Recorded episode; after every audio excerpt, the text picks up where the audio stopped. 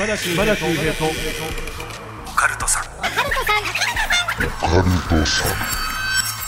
島田秀平とオカルトさん。島田秀平とオカルトさん第65回の配信です。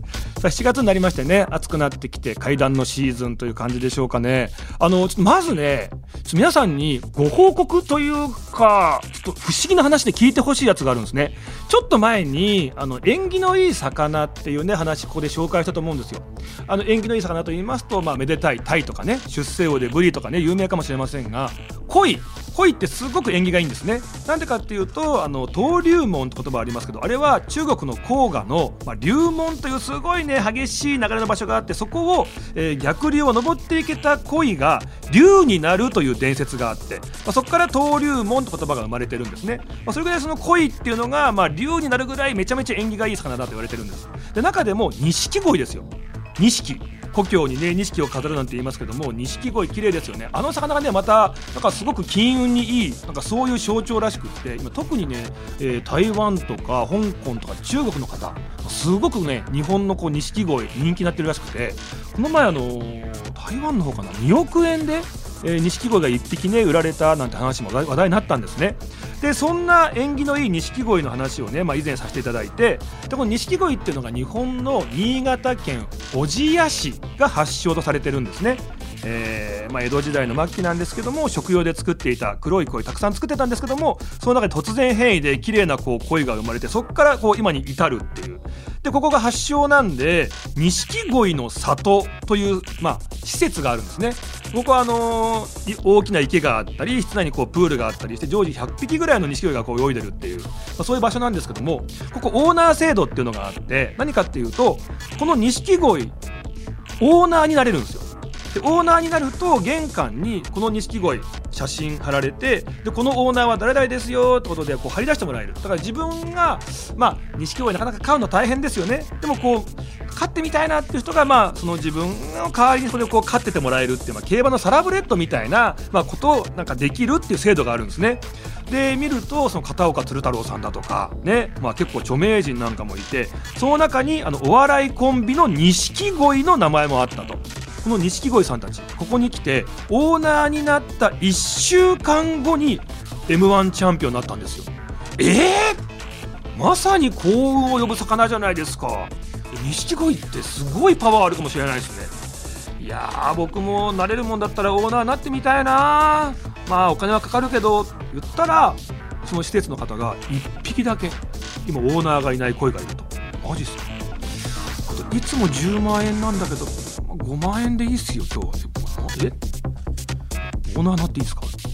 オーナーなったって話を僕しましたよね。ぜひ皆さんね、えー、新潟小千谷市の錦鯉の里に行ったら僕の錦鯉泳いでますんでね確認していただきたいんですけどもこうなるとねあのお笑いコンビ錦鯉は錦鯉のオーナーになった。その1週間後に m 1チャンピオンになるわけですよ。島田秀平1週間後何があるんだ。さらにすごいのがあの錦鯉さんたちねあの芸人のと同じ方が、まあ、生産された同じ、まあ、いわばね兄弟みたいな僕の錦鯉なんですよ。と同じご利益あるんじゃないの？えじゃあ何があるんだろうかと思ってたところ1週間後ですね。僕最近車新車に変えたんですけどもその新車をですね、え義理の弟に貸したところ、まあ、義理の弟がですね、まあ、ちょっとこうやらかしちゃいまして駐車場でですね、まあ、後ろを軽くぶつけたと、えー、見に行ったらですね、まあ、後ろ前面がですねガラスバリバリに割れてて、えー、修理費が120万円かかったって話があったんです。あれおかしいぞと。同じ錦鯉買ってんのに片や m 1チャンピオン1000万円獲得して俺120万円あれ車がもうぐちゃぐちゃになっちゃってるぞみたいな。あれおかしいなと思った時にこれをねムーの編集長三上さんに話したんですよ。島尾さんそれ絶対幸運の証だよ。えなんでですか？いや当たったんでしょ車が。それね島尾さんはその車のナンバーで宝くじ買ってみな。絶対当たるから。そういうもんだよ。絶対そうだよ。えマジっすか、まあ、僕のナンバーがねまあ今、まあ、ナンバー言うわけいかないんでまあまあなね 4, 4桁ありますけどそのナンバーだからねナンバーズ4買ったんですよ。で1週間買い続けたんですね。来なかったんですよ。ああやっぱりまあそんな偶然あるわけないよなと思って。って時にあれってこう今までの当たったナンバーの履歴振り返れるんですよね。で一応と思ってその僕が錦鯉を買った1週間後に行われたナンバーズ4の、まあ、その時のですね、えー、4桁の数字を見たらですねなんとぐちゃぐちゃになっちゃったじゃないですか僕の車。今まだ修理中出してますけどもね。その代わりに来た台車のナンバーだったんですよ。意味わかりますかね？自分のぐちゃぐちゃになっちゃった車のナンバーじゃないんだけどもその事故を起こしてしまったことによって代わりに来た車のナンバーがその日のなんと宝くじの当選番号だったんですよ。そこ買えないよねなんて思ったんですけどすごいのがその日の当選額がちょうど120万円で修理代だったっていう、まあ、もし当たったとしてもプラマイゼロだなみたいなね。ちょっとよくわからない話なんですけども。さあこの番組、えー、怪談都市伝説占いさまざまなオカルトジャンルの専門家をゲストに招きし私島田秀平がディープな話を伺っていきたいと思います。今回のゲスト素晴らしいです。お笑いコンビ七不思議のお二人です。もう今 YouTube チャンネル七不思議もねもう大人気で皆さんぜひねチャンネル登録グッドボタンねしていただきたいと思うんですけども七不思議の大赤見信さん。そして吉田桃々さんに来ていただいております。皆さんね楽しみにしていただきたいと思います。島田秀平とオカルトさん最後までよろしくお願いいたします。島田さんお疲れ様です。あ高田ちゃんお疲れ様なんか祖母が仏壇に向かってお経をあげるとベランダから霊が入ってくるんですよね。よくあることなんですよね。じゃあ私はここで失礼します。お疲れ様です。島田秀平とオカルトさん。さあここで今回のゲスト登場していただきましょう。七不思議のお二人です。よろしくお願いします。お願いします。七不思議の吉田桃です。お赤身信でお願いしすます。いいい加減にしなさいよ。そのなんか新人感を出すんじゃねえ新人ですよフレッシュですから。フレッシュですよ僕じゃあたちは。ププロフィール紹介しますね。よろしくお願いします。えー、2018年結成なんですよね。はいそうですよ。まあ、霊感ありの実話怪談の語り手大赤見信さん。ありがとうございます。そして猫とユーマを愛する吉田桃々さん。どんなコンビなんだよ そうこれ実はそれぞれね芸歴20年を超えるもうベテランでございます、はい。ほぼ同期です。ただ結成が4年目っていうことで、なんかフレッシュなコンビ面をしてるっていうねそうですね。なんかこうなんか良くないブラックな会社みたいな感じですよね。どういうことですか？じゃあなんかこの結成24年だけど実は結構長くやってるよっていうこれからくりじゃないですか？ちょっとした。そうですね。そういうところを今例えて言ったんですけど、ええ。実際こういう空気になってしまって、いやいやいや申し訳ございません。あ謝るのね。取り返そうと頑張らないのねあのー書面で後で謝ります、そうですね。書面で。あの、ええ。僕だけじゃなくってあの、日本放送さん。あとホリプロさんの方に、はい、申し訳ござい。ません。そっちの方に多めにねちょっとお願いしたいと思いますね。ただねオカルト YouTube ね通称ナナちゃん。はい。はい。七不思議チャンネルもねもう大人気です皆さんね。ありがとうございます。ぜひぜひあのチャンネル登録本当にねしていただきたいと思います。はい。だあれなんですよね。だから、すごくこう後輩っぽいみたいな感じに、はい。いやほらするんですけど、はもう同期なんで、いやいやいや同期ではないですよ僕は。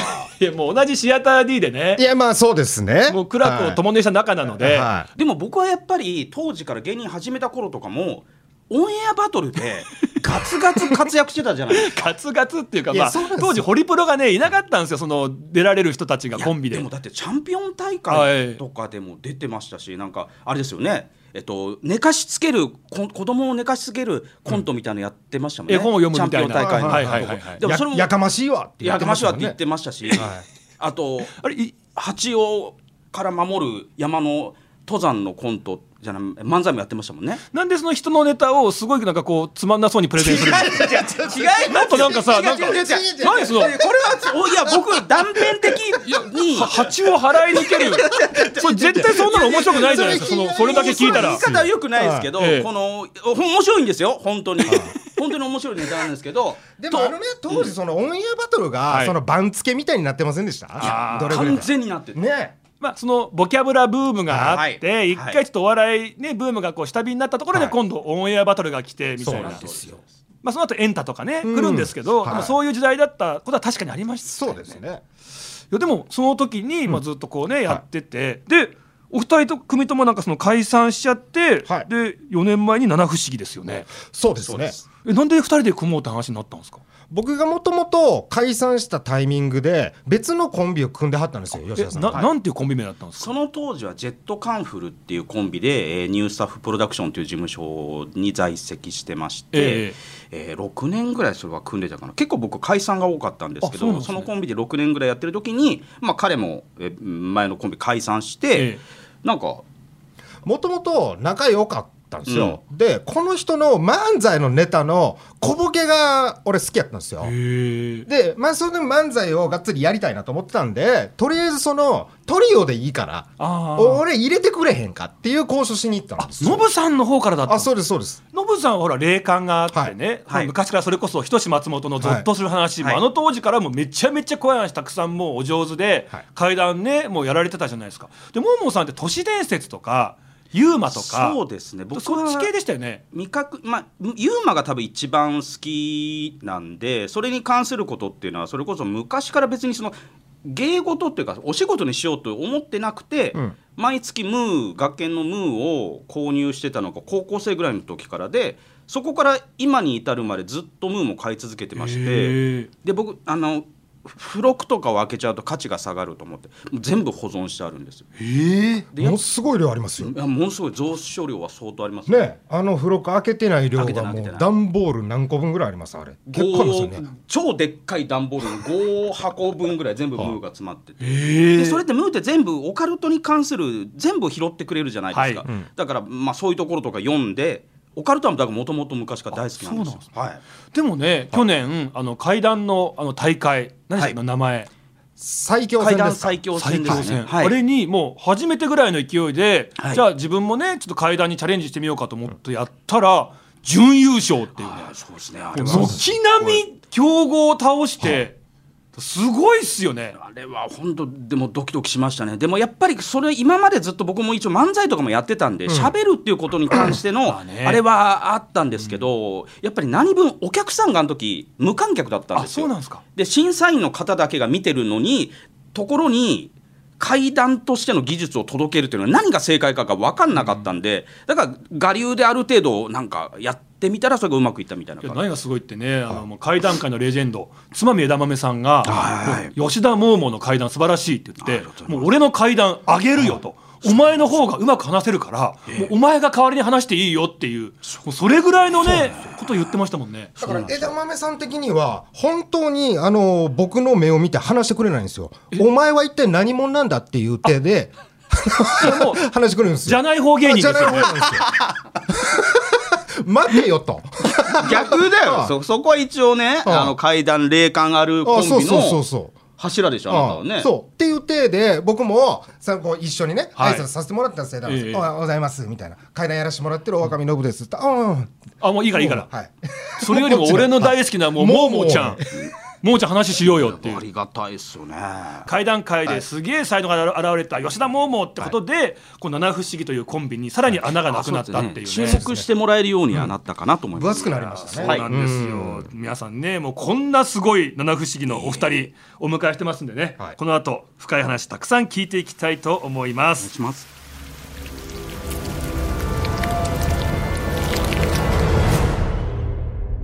島田秀平とオカルトさんさあ今日のゲストは七不思議のお二人ですけどもやっぱり怪談都市伝説。もうね精通してるお二人ですからねいろいろ話を聞いていきたいと思うんですけどもお品書き用意されてるんですよね、えー、なこの中から気になったやつこれって言ったらお話じゃあしていただけるってことですか？もちろん、はい、もちろん大丈夫です。あの大丈夫です。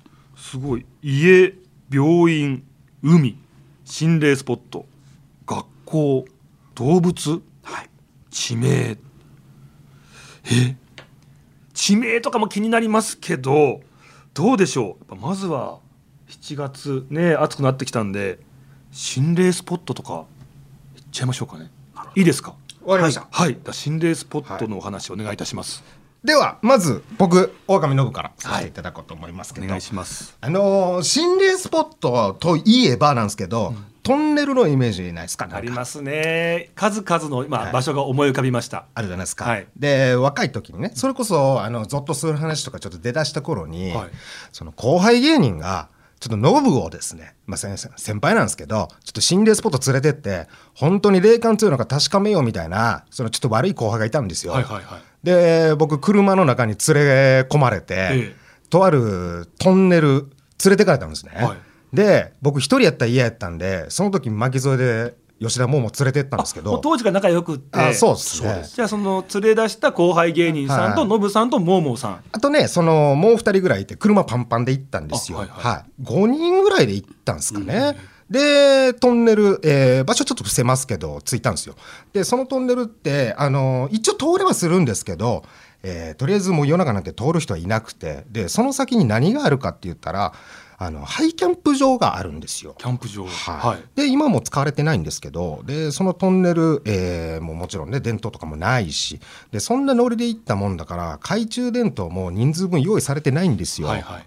めちゃくちゃ真っ暗でであの入る前はみんなキャッキャキャッキャ言ってんすけど、ええ。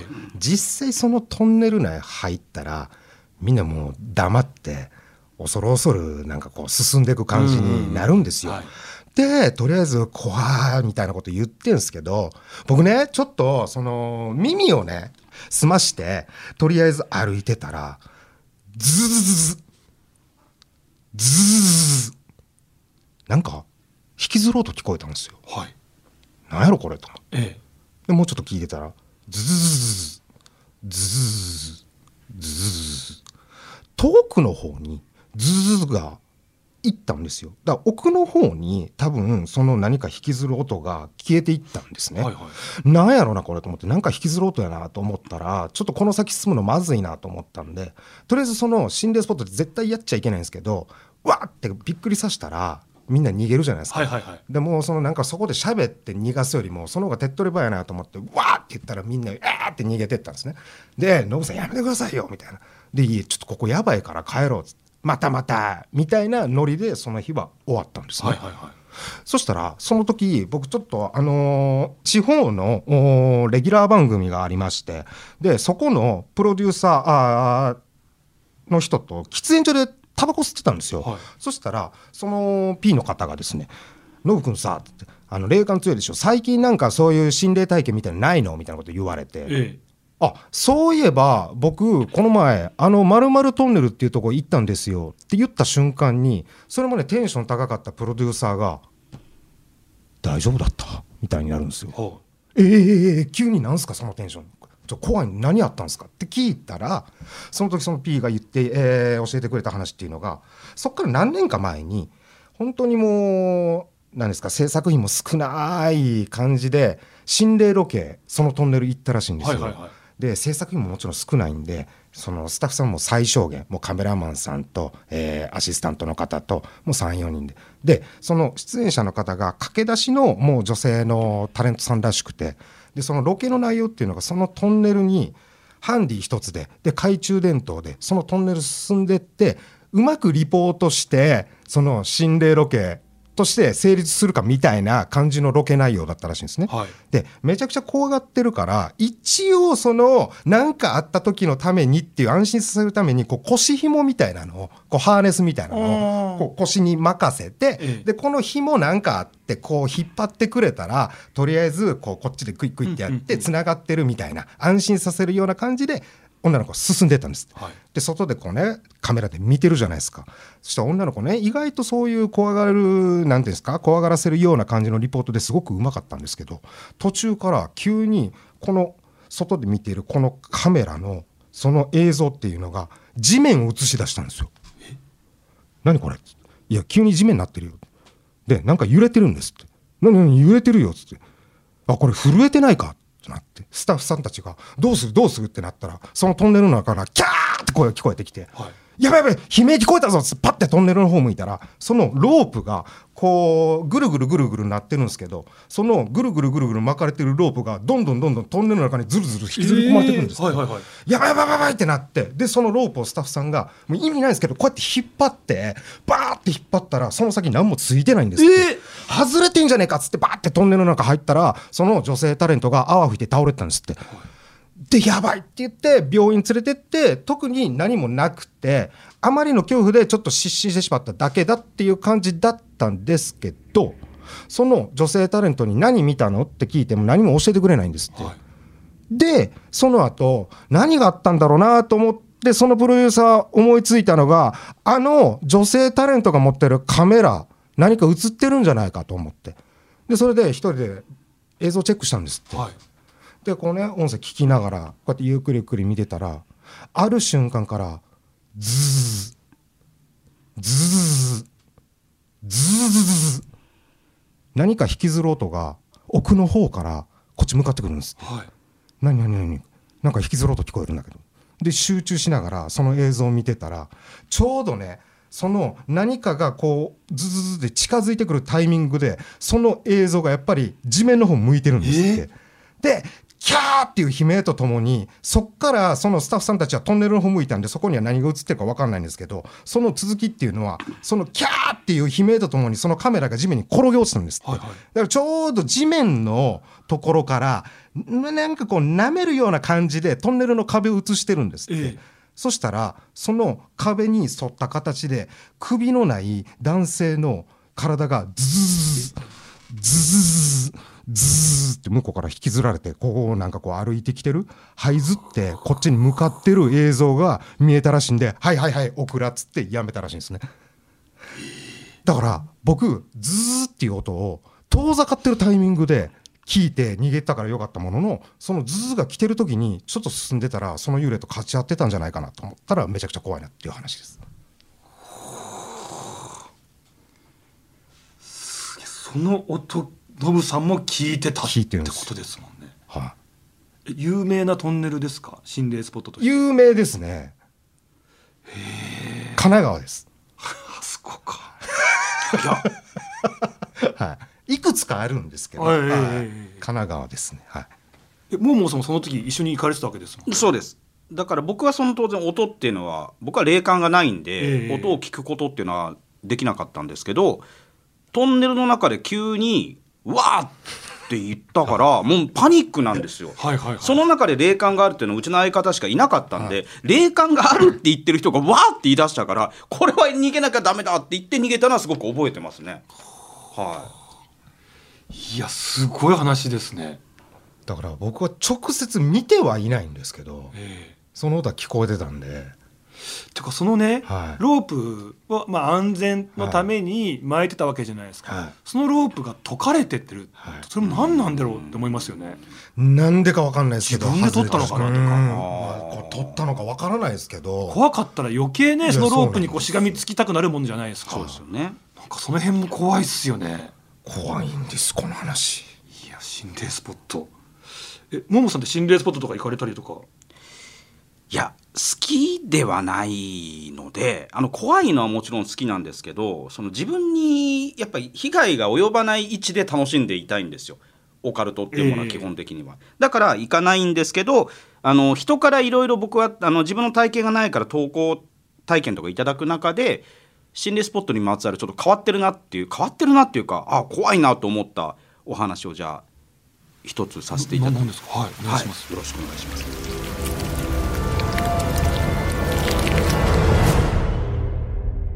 島田秀平とオカルトさん。えーっとですね関西の方にあるこれもちょっとトンネルのお話なんですけど、えー旧伊勢神トンネルというトンネルがありまして、まあ、そこがなんかすごくお化けが出るというか心霊現象が多いって言われてるえートンネルらしいんですけど、えー、といただいたお話でですね T さんという男性の方が、えー僕と同い年なんですね。で40今年44の年の方でその方が20代の頃だというか今から20年前ぐらいの夏らしいんですけど20代の頃のまあまあそういう暇を持て余してた大学生の頃に友達とかとみんなでじゃあドライブに行こうって言って、えー数人で車に乗っていろいろ今日どこ行こうか？とかいろいろ話してたらしいんですよ。で夜中になってきてじゃあどこ行こうかな？って言ってたらその中の一人の女の子のエスコちゃんっていう女の子が「あじゃああそこ行こう旧伊勢神トンネル行きたい」って言い出したんですって。はい。で T さん自身は霊感が強い方なので正直言ってそういうところに行きたくなかったんですって、うん。だけどそのエスコちゃんっていう女の子が「いや行こうよせっかくから絶対行こう楽しいから」って言って言うからあじゃあもうこんだけ言うんならみたいな感じでその車はそのトンネルの近くに止まりましたと。はい。で馬蹄型のトンネルらしくて奥深く 100m200m ぐらい続いてるらしいんですけど、うん。その入り口に立ってじゃあ行こうかってなった時にそのえ行こうって言ってそのエスコちゃんという女の子がですねじゃあじゃんけんしよう。じゃんけんで負けたやつが入っていくことにしよう。自分が行こうって言い出したくせにじゃんけんで負けたやつをなんか行かせるような流れにしたんですって。で T さんもしょうがないえー、って言いつつじゃんけんしたら負けてしまった、はいはいはい。で自分が一人で行くことになった。で懐中電灯も一本だけでそのトンネルなんかしかったねえな。とりあえず向こうまで行って戻ってくればいいっていうことらしいのでエスコちゃん曰く。じゃあ行くわって言ってつけて入ってってすっごく暗くて怖いらしいんですけど歩いてる途中に半分ぐらい来たところで後ろからザッザッザッザッザッザッザッザッって足音が聞こえてきたんです。って、ええあなんだ？と思って。で自分が歩みを早めると、まあ、よくある話ですけど同じようにタッタッタッタッタって近づいてくるからあこれ怖いなと思った時に腕をパッと掴まれたと。え？っと思って横見たらこのトンネルに行こうってずっと言ってたそのエスコちゃんがいると。でその腕を掴んでる。うん。来ちゃった。かわいそうだからあの私も一緒に行くからトンネル奥まで行こうって。で、まあ、T さん的にも、まあ、ちょっとまあまあこびっくりしたけど助かったなとは思って一人増えたからって。じゃあ行こうかって言って手をつないでそのトンネルの向こうの出口の方に向かっていったはい。で普通に歩いていって怖いねとか言いながらでも何もないねとか言いながらあもうちょっとでトンネルの出口だなと思ったら後ろの方から男の人の声で「そっちじゃないこっちだ」って聞こえたんですって。はいはっと思ってなんだろうと思って後ろを振り向こうとしたら手を握ってたはずのエスコちゃんの手の感触がファッと消えたんです。え？で横見たらエスコちゃんがいないんですよ。でえ？ってなってまずその後ろのそっちじゃないこっちだっていう声もよく分かんないしそれに反応したら横にいる女の子がまず消えてるということでパニックになっちゃって T さんも、はい。えこれどういうことだろうと思ってたら入り口で他のなんていうんですかね車で一緒に来た男友達がバーって走ってきて「T お前大丈夫か?」って言うんですいや大丈夫っていうかあのーまあ俺はとにかくあれだけどあのエスコがって言って「は?」って言ういやエスコがだってエスコが急にいないんだよ」って言ったらその友達が「えエスコって誰だ?」ってええええ？言うんですってで T さんも「いやエスコってあれだもん何言ってんだエスコってエスコって誰だ?」ってもともとそのメンバーの中にエスコちゃんって女の子はいなかったんですよ。でこのお話っていうのがドライブに行こうって言って男友達2人とえ T さんの3人で車に乗っていてえその車内で T さんが急に行きたい。旧伊勢神トンネルに行きたいって T さんが言い出したんです。でその現場に着いたら自分一人で一人で独り言をブツブツ言いながら T さんが一人でトンネルの中に入っていっちゃったんです。よ、ええ。だからそれを見ていた男友達もあいつ大丈夫か？どうどういうことだってなってあの、まあ、迎えに来たっていうかこう今現在に至るみたいな。だからどこから取りつかれてたかっていうのがわからないんですよね。でもやっぱりそのエスコという謎の存在に、はい。トンネルの方に誘われてたっていう。う。ん。でそのそっちじゃないこっちだっていう声をかけたのも、その男友達ではないんですよ。ええ。いや俺たちはそんなこと言ってないよっていうことだったんで、だからその声の主っていうの存在っていうのも、まあ、要は誰だった何者だったのか分かんないけど、まあ、もしかしたら守護霊的なあなんか多分そういう感じなんでしょうかね。それで守られたというか、でそれが今までいろいろトンネル絡みというか心霊スポット絡みで聞いた話の中でうわそんなことあるんだ怖って確かに思った。聞いたことないっていうかそこからっていう。そうなんですよ。いやなんかやっぱ心霊スポットってねやっぱいろんな話があって僕もそのキックっているじゃないですか、はい。サイキック芸人ね、はい。こいつはこの前話してくれたんですけどびっくりしたのが、まあ、そんな感じで車であの2台に分かれて、はい。かな、まあ、それでまあトンネルか心霊スポットかまあ行ったらしいんですよ。で、えーまあまあいろいろこう怖いねなんて話をしてその後にみんなでサービスエリアに寄るわけですね、うん。帰り道。はでパッて見たら車が1台ないんですって。ほ2台で来たんですけど1台ないんですって。あれ？盗まれた？みたいな、うん。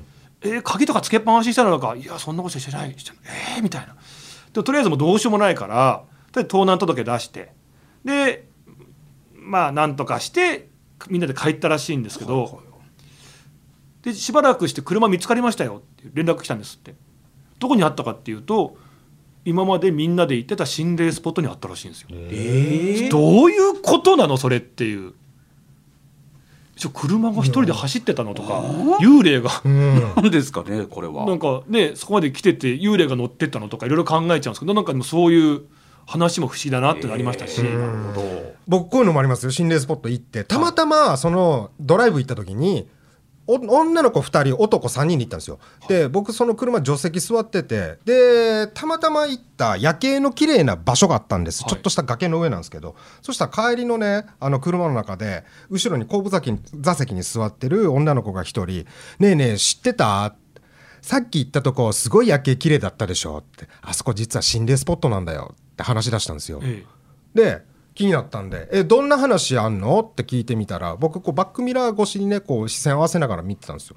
で聞いてみたらなんか女の人の幽霊がその心霊スポットにそのさっき言ったところに止めた車の後ろからついてくるんだってって言うんです。えはい僕そのついてくるんだってって言われた時僕バックミラーずっと見てんすけど女の人ついてきてんすよ自分らが乗ってるリアガラスに髪の長い女性がこうやって張り付いてるんですよ。